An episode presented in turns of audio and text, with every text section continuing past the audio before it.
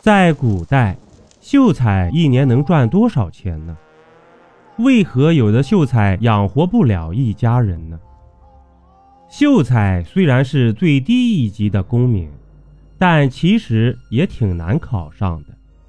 就拿明清两朝的童子试来说，童子试，看名字像是小学生的考试，但实际上不是。它大致相当于现在的中考加高考。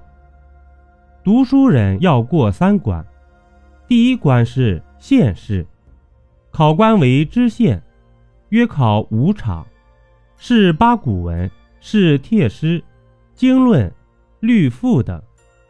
每一场考试都是淘汰赛，及格者才能参加下一场。至于录取名额，则在一至三十人不等。是该县人口多少而定的。有些人口大县，两三千人应试，录取名额三十人，也就是说，百分之九十九的人会在县试阶段被淘汰。县试被录取的读书人便可参加府试，这是第二关，考官为知府。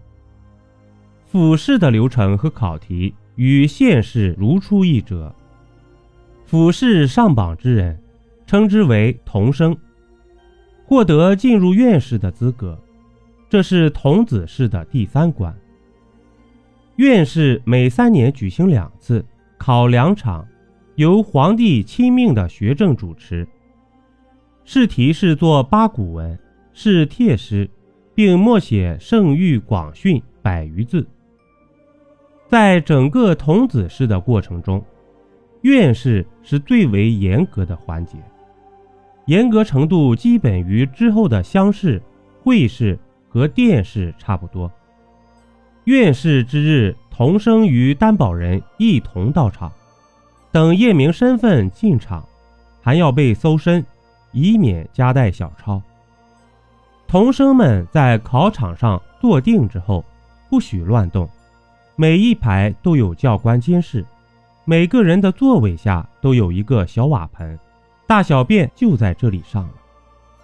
据参加过院试的清朝人回忆，院试是不能离开考场去厕所上大号的。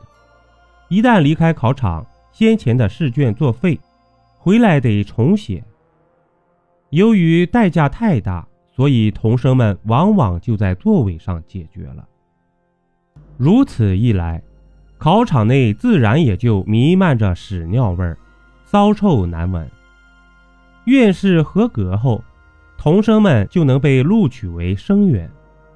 所谓生员，即国家的学生的意思，也就是俗称的秀才。值得一提的是，秀才不等于铁饭碗。明清时期的秀才，每隔三年还要参加一次岁试和科试。岁试的目的是要考察秀才平时是否继续用功苦读，辨别优劣，分为六等。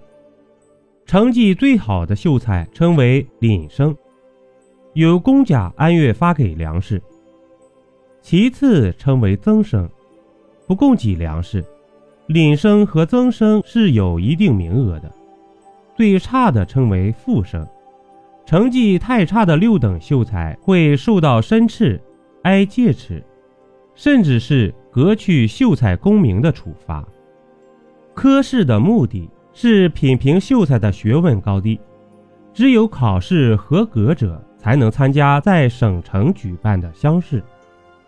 当然，岁试和科试不像院试那样严格，从考试过程便不难看出。考秀才并不容易，秀才要维持功名也非易事。据教育史学者研究，清朝同试总体录取率不足百分之一，这比现在的中考、高考的淘汰率高多了。而由于秀才这一功名很难获得，因此明清两朝的秀才也有一定的特权。大体来说。一个人成为秀才后，就算是进入士大夫阶层了，免除差役及丁税，见知县不用下跪，上堂不能随便用刑等特权。回到家乡也会被里长、族长高看一眼。在家族里，大小事都有发言权。同村的人还会把家里的田地记在秀才名下，成为秀才的佃农。因为秀才有免除五十亩至八十亩的地税的特权。邀您继续收听下集。